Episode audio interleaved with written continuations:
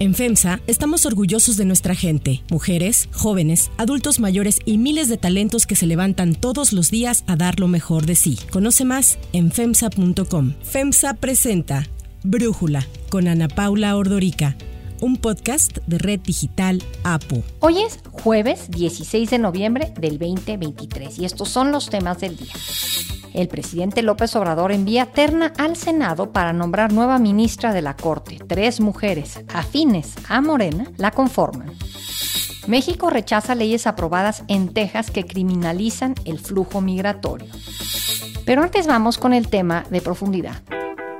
Aquí en Nuevo León, la vieja política ha intentado detenernos, meternos el pie. Todos los días nos estorban. Y aún y con eso, hemos logrado generar un nuevo Nuevo León imparable. Y creo que México también lo puede ser. La de Samuel García ha sido una carrera meteórica. No lleva ni 10 años de estar metido en la política y ahora aspira a ser presidente de México. Este meteoro ¿Va a seguir subiendo? ¿Realmente busca ser presidente o es una herramienta útil para el presidente López Obrador como un factor de división en el voto opositor? A sus 36 años, Samuel García podría estar muy contento con el hecho de que es gobernador de Nuevo León, pero ahora se ha registrado como precandidato a la presidencia de la República por Movimiento Ciudadano. ¿Cuál es su experiencia política hasta ahora? Ha sido diputado local en el Congreso de Nuevo León, dirigente estatal de su partido Movimiento Ciudadano y senador. Ganó las elecciones estatales y se convirtió en gobernador de Nuevo León apenas en el 2021. En tan solo nueve años pasó de ser diputado local a precandidato presidencial. Ha ganado en las tres elecciones a las que se ha presentado en parte por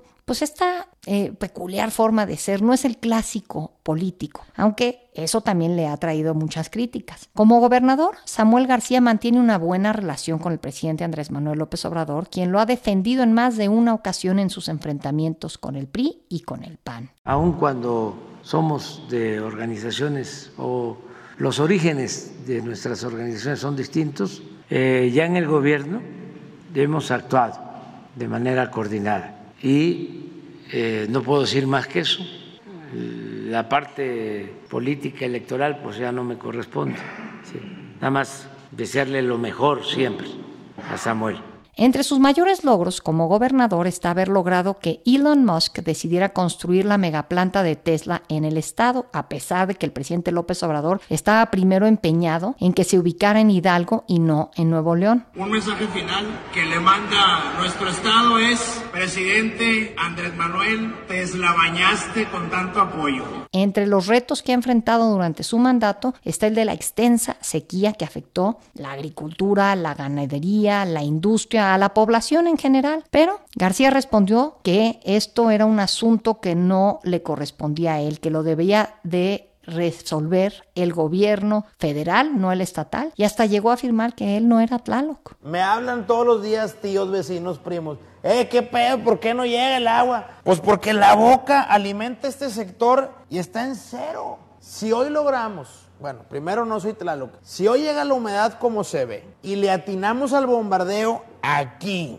y me escurren todos estos ríos a la boca y esta la recuperamos, ya fregamos al menos unas semanas. En 2018, cuando Jaime Rodríguez Calderón el Bronco pidió licencia a la gubernatura para ser candidato independiente a la presidencia, Samuel García fue uno de sus mayores críticos. Ahora Samuel García ha hecho lo mismo que el Bronco. En Nuevo León le voy a cumplir, no me voy a distraer como el Bronco, voy a estar seis años completo. A dos años de su toma de posesión y de prometer un gobierno de seis años en Nuevo León, García solicitó licencia temporal de seis meses para ir por la presidencia. Pues como más rápido cae un hablador que un cojo, Samuel García ha dejado que le ganen las ambiciones. Ahora que ha pedido licencia, ha dejado claro que su relevo quiere que sea el secretario general de gobierno Javier Navarro, como según él mandata el artículo 121 de la Constitución estatal. Sin embargo, este artículo solo da permiso para ausentarse del cargo por 30 días. Después, el Congreso es el que debe designar al gobernador interino. Y aunque la solicitud de García para separarse del cargo fue aprobada por los legisladores del PRI y el PAN, los partidos que controlan la mayoría en el Congreso de Nuevo León, designaron a Arturo Salinas Garza presidente del Tribunal Superior de Justicia del Estado como gobernador interino, una decisión que fue impugnada por el propio gobernador. Apenas ayer, la Sala Superior del Tribunal Electoral determinó que José Arturo Salinas es inelegible como gobernador interino, por lo que el Congreso local debe de elegir a un nuevo mandatario mientras Samuel García está de licencia. Así justificó el gobernador eh, aspirante a la presidencia su decisión de dejar la gubernatura de Nuevo León para contender por la presidencia. En los últimos días se ha hablado mucho sobre mi persona, sobre mi postulación y sobre mi registro a candidato a la República. Llevo 10 años planeando, imaginando, modelando un nuevo Nuevo León que hoy da muchos resultados. En dos años de gobierno, lo que no se hizo en 40, y ustedes son testigos. Pues también quiero decirles que desde que nació Mariel, mis ganas de mover a México, de que se transforme en algo nuevo, pues la verdad es que se han triplicado. Pese al buen ánimo de Samuel, de acuerdo con una encuesta de Covarrubias y asociados, si el día de hoy fueran las elecciones presidenciales, Claudia Sheinbaum obtendría el 59% de los votos, seguida por Xochitl Galvez con el 21%, mientras que Samuel García se quedaría muy lejos con apenas un 5% de las preferencias. El análisis. Para profundizar más en el tema, le agradezco a Ernesto Núñez Albarrán, periodista y analista político, platicar con nosotros. Ernesto, a ver, ¿realmente quiere ser presidente Samuel García o está siendo esta herramienta útil para el presidente López Obrador? Ana Paula, ¿qué tal? Qué gusto saludarte. A ver, esa es la pregunta, digamos, de los 64 millones. Y es complicado responderla porque eh, la verdad es que Samuel García había dicho que no hasta más o menos por ahí de junio, julio, por lo menos no había dado un sí claro. Pasaron varias cosas en el camino que creo que nos permiten tratar de aproximar una respuesta a esto. Una muy importante fue que Enrique Alfaro, el otro gobernador de MC y que representa el otro polo de poder dentro del Movimiento Ciudadano en Jalisco, claramente tuvo un posicionamiento diciendo no, yo no voy a ser el candidato. Y entonces ahí las miradas voltearon a Nuevo León. Hay que decir que primero hacia Monterrey específicamente con Luis eh, Colosio, el hijo de, del candidato del PRI asesinado en 1994 y que hoy es alcalde de Monterrey. Y este joven, la verdad, en un acto muy sensato, él dijo que no, que no, que estaba muy joven para esta aspiración y que apenas era presidente municipal y que no se sentía preparado para este cargo. Las miradas voltearon a ver a Samuel García y sobre todo por dos razones. Una, la decisión estratégica de Dante Delgado y de la cúpula de MC de no ir en alianza con Xochitl Galvez y con PRIPAN y PRD lo cual los obligaba a postular un candidato presidencial o una candidata. Y luego, finalmente, la decisión de Marcelo Ebrard, que si bien se anunció hasta el pasado lunes de no contender por la candidatura, yo creo que en MC ya lo tenían claro y eso precipita las cosas para que Samuel García finalmente se anime, le diga a Mariana vámonos por la presidencia, eh, se registre y pida la licencia en este proceso pues muy complicado del Congreso de Nuevo León que le ha puesto trabas a la licencia. Puede ser más una estrategia de MC, más que de llegar a la presidencia, es una estrategia de tener, convertirse en una tercera vía, una tercera opción, que si bien no gane la elección presidencial pueda crecer. Dante Delgado ha sido muy claro en que no quiere saber nada del PRI-PAN y del PRD y que por lo tanto no se va a unir a esa candidatura de Xochitl Gálvez y que va a tratar de construir una oposición distinta a partir de una marca llamada MC. Entonces veremos cómo le sale la jugada. Yo creo que Samuel García no sabe plenamente que no le alcanza para llegar a la presidencia. Sin embargo, podría tener un crecimiento entre jóvenes votantes, entre a lo mejor votantes que no son tan clavados de los programas y eso, que se dejan ir más por lo que ven en redes. Quizá ahí pueda crecer un poco, pero yo tratando de responder, creo que no va por la presidencia, sino tratar de que MC crezca electoralmente. Claro, ahora está sacrificando un gran papel que es ser gobernador de un estado tan importante como lo es Nuevo León para hacerle el juego a Dante Delgado, por un lado, te preguntaría Ernesto, y por el otro, ¿a quién le quita realmente votos una candidatura como la de Samuel García en una contienda de dos mujeres? Es una buena pregunta. Me parece que sí, efectivamente, él traiciona, digamos, un compromiso que hizo cuando asumió la gubernatura a finales de 2021, donde él dijo, concretamente cuando recibe el acta de constancia mayoría, él ahí dice, eh, yo, van a tener gobernador por por seis años, porque venía de la experiencia del Bronco, que después de tres años, el Bronco llega en 2015 como gobernador independiente, con toda esta expectativa de ser el primer gobernador que no viene de los partidos, una figura muy inédita en ese momento, y en 2018 se va para buscar la presidencia, y Samuel con ese referente dice yo no haré lo mismo. Hoy no solo está traicionando sus palabras, sino que efectivamente él tiene ahora menos de 35 años, él iba a dejar el cargo con 36 años y me parece que era un momento propicio, o sea, él le da para llegar al 2030, habiendo consolidado un gobierno en Nuevo León, eh, si él terminara su gobierno en tiempo y forma, terminaría en 2027, que me parece que es una fecha muy adecuada para construir una candidatura presidencial de tres años y pensar en el 2030. Entonces ahí es cuando uno dice que efectivamente uno se pregunta como tú, ¿qué caso tiene quemar tu,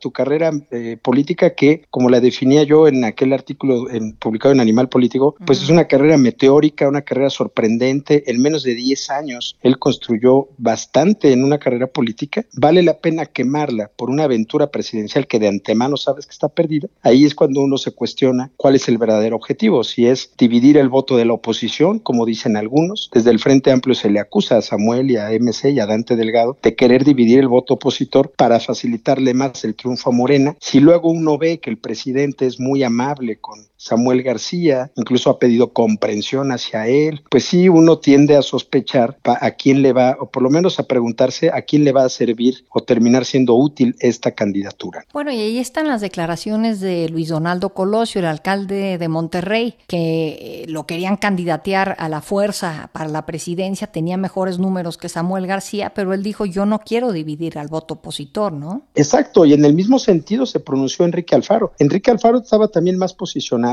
Recordemos que Enrique Alfaro se convirtió en un fenómeno político en Jalisco, después de gobernar varios municipios, gobernó Tlajomulco, luego gobernó Guadalajara, fue candidato a la gobernatura en 2012, perdió, se fue a gobernar la capital de Jalisco y en 2018 fue electo en una elección en donde evidentemente había la consolidación de un proyecto político en Jalisco y él ha tenido un estilo de gobernar y sin embargo con toda esa experiencia y, bien, y él estando ya a punto de terminar su cargo, él prefirió no estar precisamente para no dividir el voto opositor y de hecho abrió la discusión dentro de MC a la decisión que ya había tomado Dante Delgado de no unirse a la oposición. Y pues mira, Ana Paula, uno podría incluso coincidir con Dante Delgado en esta postura de con el PRI, con el PAN no quiero saber nada prefiero no unirme a ese frente opositor, porque efectivamente no, no necesitas unirte a la oposición para ser demócrata. Es decir, tampoco creo yo que se justifique este discurso de o estás con la oposición o estás o con esa oposición, Xochitl Galvez Pripan, o entonces estás a favor del López Obrador. Me parece que al final de cuentas, como electorado, podríamos pensar en que es bueno que exista una tercera opción entre en una elección tan polarizada como va a ser la de 2024. Sin embargo, que me parece que el perfil de la candidatura de Samuel García no avala ese discurso, es decir, no lo veo difícil que se vaya a convertir en una opción política, ¿no? Quizá en ese escenario les hubiera funcionado mucho mejor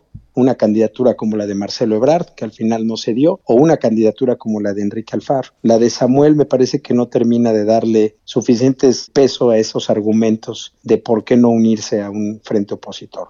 ¿Y cuál es tu lectura de Marcelo Ebrard? ¿Por qué no se dio esa candidatura? Me parece que Marcelo ha de haber medido lo que el capital político que perdió en el desgaste de la competencia contra Claudia Sheinbaum. Me parece además, Ana Paula, no sé si coincidas, que se le agotó el tiempo a Marcelo, es decir, Marcelo dejó que pasara ese momento que tuvo del 6 de septiembre, donde él pudo haber roto con Morena, pudo haber denunciado de manera mucho más abierta y clara eh, lo que para él fue una contienda inequitativa. Con las pruebas que él presentó, que él hizo a públicas, le daba para crear un expediente para no irse a la Comisión de Honor y Justicia de, Morena, en donde todo mundo sabíamos que no le iban a resolver nada, sino irse directamente al Tribunal Electoral y ahí poder eh, exponer sus agravios y denunciar a su partido y entonces hacer un rompimiento de adeveras y crear una opción política. Me parece que al quedarse a la mitad, Marcelo fue perdiendo su capital político construido como una opción distinta dentro de Morena y ya conforme fueron pasando las semanas y los meses, pues llegó un momento en el que ya era muy difícil creerle todo este rollo del camino de México y la alternativa dentro de Morena. Eh, por eso ayer sale Claudia Sheinbaum casi casi a reírse de él cuando Marcelo dice que él es la segunda fuerza política dentro de Morena. Pues claramente no, que haya quedado segundo lugar en las encuestas, pues no le da ni base, no le da ni corriente dentro de Morena. Entonces, creo que Marcelo perdió su capital político cuando se midió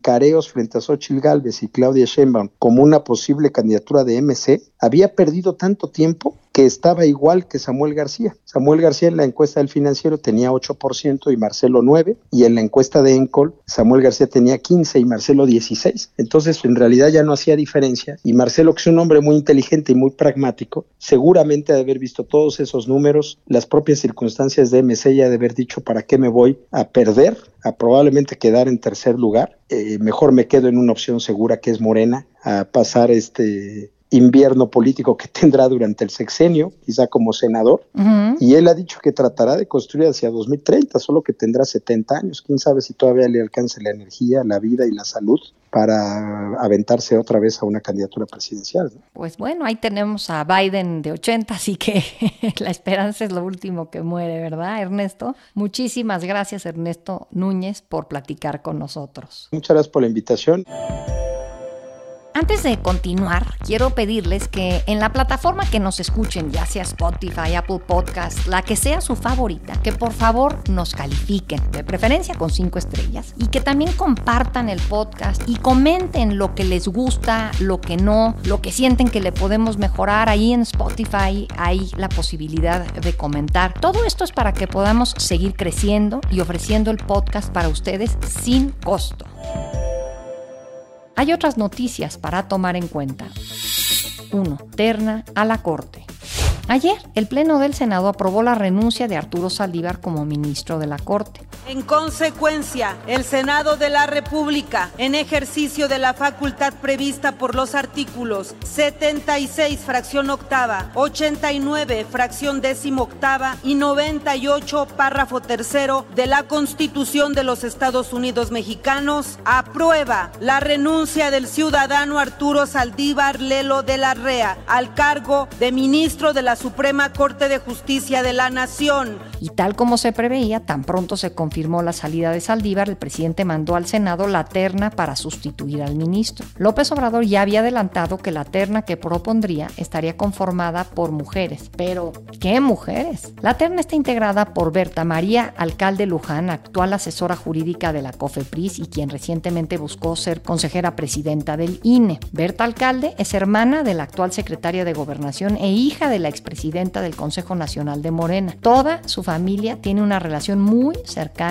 con el presidente López Obrador. Lenia Batres Guadarrama, actual consejera adjunta de Legislación y Estudios Normativos de la Consejería Jurídica del Ejecutivo Federal, es la segunda integrante de la terna. Ella es hermana del actual jefe de gobierno de la Ciudad de México, Martí Batres. La tercera es María Estela Ríos González, actual consejera jurídica del Ejecutivo y quien también es una colaboradora de larga data de López Obrador. Este caso resulta interesante, pues según el reglamento de la Consejería Jurídica, Ríos González tiene rango de secretario de Estado, por lo que estaría impedida de llegar a la Corte. Esta terna es la primera que el presidente somete a consideración del Senado. En caso de no lograr el voto de las dos terceras partes ninguno de los tres perfiles, López Obrador podría enviar una segunda terna a los legisladores para su análisis y eventual designación. Sin embargo, si en ninguno de los dos intentos el Senado logra los votos, el presidente puede nombrar directamente a la nueva ministra de la Corte de entre las integrantes de la segunda terna, algo que parece probable porque desde ya la oposición ha señalado el sesgo partidista de las integrantes de la terna. Así habló Xochitl Galvez, precandidata presidencial. Creo que con esta terna no se está pensando en la Corte, se está pensando cómo perpetuarse en el poder, cómo impedir que haya fallos de la Corte apegados a la Constitución, sino cómo los fallos de la Corte están apegados a la persona que está en el poder. 2. Texas. El gobierno de México rechazó las medidas antimigrantes que pretenden detener el flujo de personas mediante su criminalización tras la iniciativa de ley que se aprobó en Texas, en Estados Unidos. Tras más de 10 horas de debate, el Congreso de Texas, dominado por los republicanos, avaló el proyecto de ley SB4 que convierte en delito menor el cruce indocumentado de la frontera y exige a la justicia estatal ordenar el regreso de los extranjeros a México en lugar de que sean procesados en Estados Unidos. Si el migrante no cumple con la orden del juez, o tiene antecedentes criminales, el cargo se convierte en un delito grave que conlleva una condena máxima de 20 años de prisión. El gobernador de Texas, Greg Abbott, minimizó las críticas y así defendió la ley. This is simply a mechanism such that when someone who has a criminal record who is wanted by ICE, uh, they're going to be held and detained and turned over to ICE. If you are here, uh, regardless of what your status, and you have not committed a crime that makes you subject to an ICE detainer, you have no problems whatsoever. Los legisladores de Texas también aprobaron el proyecto de ley SB3 que asignaría 1.540 millones de dólares para construir muros y otorgará fondos a las fuerzas policiales para cuidar la frontera y los asentamientos de inmigrantes. La Secretaría de Relaciones Exteriores denunció que estas normas resultarán en la separación de familias, discriminación y perfilamientos raciales. Si bien México señaló que reconocía el derecho soberano de cualquier país de decidir las políticas públicas que deben ejecutarse en su territorio, el gobierno dijo que rechazaba tajantemente cualquier medida que permita a autoridades estatales o locales detener y regresar a personas nacionales o extranjeras a territorio mexicano. De acuerdo con diversos análisis, las medidas legislativas afectarán los derechos humanos de los poco más de 10 millones de personas de origen mexicano que viven en Texas al propiciar ambientes hostiles que pueden derivar en actos o crímenes de odio en contra de varias comunidades. Organizaciones defensoras de los inmigrantes y algunos congresistas estadounidenses condenaron la aprobación de las leyes estatales al coincidir con México respecto a que la SB4 fomenta la discriminación y el acoso racial y otorga a los funcionarios estatales la capacidad inconstitucional de deportar a personas sin el debido proceso, independientemente de si son elegibles para solicitar asilo u otras protecciones humanitarias. Para Brújula, Stephanie Enaro, analista internacional, nos habla sobre estas medidas y los riesgos que representan. Lo que está ocurriendo en este momento en Texas ilustra perfectamente el mundo que viene. Tenemos un estado que es fronterizo con México, que acaba de aprobar una ley que convierte en delito estatal el cruce de documentados. Esto nos habla de que al igual que lo estamos viendo en el mundo, estamos de vuelta en una guerra de culturas, en donde el otro es la amenaza y en donde la seguridad nacional se ha vuelto personal. Esto es probablemente lo que dominará la agenda bilateral junto con otros temas como el fentanilo, de aquí hasta las elecciones del 2024. Y claro, este es el Estados Unidos que podría abrirle la puerta de nueva cuenta a Donald Trump. Entonces, claramente este problema no hará más que aumentar y a esto hay que sumarle el regreso de los nacionalismos. Creo que esta ley es el indicio de una década bastante complicada que viene en la agenda bilateral, porque la migración con la inflación, la mala economía a nivel global y también la pérdida de las libertades no hará más que aumentar. Para cerrar el episodio de hoy los dejo con música de Lenny Kravitz.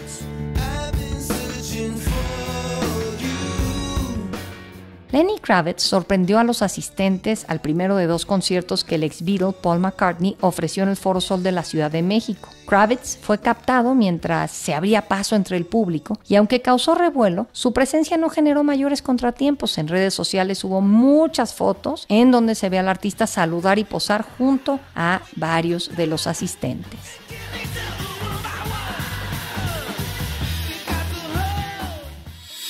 Yo soy Ana Paula Ordorica. Brújula es una producción de Red Digital APO. En la redacción, Ariadna Villalobos. En la coordinación y redacción, Christopher Chimal. Y en la edición, Cristian Soriano. Los esperamos mañana con la información más importante del día. Oxo, Farmacias ISA, Cruz Verde, Oxo Gas, Coca-Cola FEMSA, Invera, Torrey y PTM son algunas de las muchas empresas que crean más de 245 mil empleos tan solo en México y generan valor como parte de FEMSA. FEMSA presentó Brújula con Ana Paula Ordorica, un podcast de Red Digital APO.